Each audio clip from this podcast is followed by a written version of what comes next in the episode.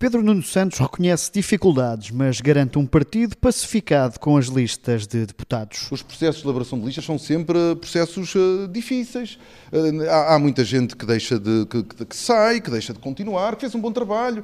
E há muitas pessoas que querem entrar, entram de novo. Isso é normal. E é normal que haja desencontros. É normal que às vezes haja até alguma tensão. Os nomes foram aprovados apenas com três votos contra, com José Luís Carneiro a contribuir minutos antes para essa mensagem de unidade. Nem sempre esses processos de escolhas locais e federativos eh, ocorrem eh, no espírito da cooperação e da boa colaboração, mas eh, feita essa opção distrital, há depois os acertos que são realizados eh, em diálogo do secretário-geral com as, as, forças representativas dessas estruturas, neste caso também em diálogo comigo, e devo dizer e reconhecer que foi um diálogo que permitiu continuar com esse esforço de fortalecimento do PS. De fora ficam ministros como Duarte Cordeiro, Maria do Céu Antunes, João Costa ou Gomes Cravinho, mas a candidatura do PS tem uma larga maioria de cabeças de lista que são ou foram governantes, o que Pedro Nuno Santos indica como um sinal importante de continuidade. Não há uma ruptura, há uma continuidade com um novo impulso. Há pessoas que continuam, há pessoas que não continuam. Por isso é que me dizia, 50% dos cabeças de listas são novos cabeças de listas. E em resposta à falta de nomes fora do aparelho partidário,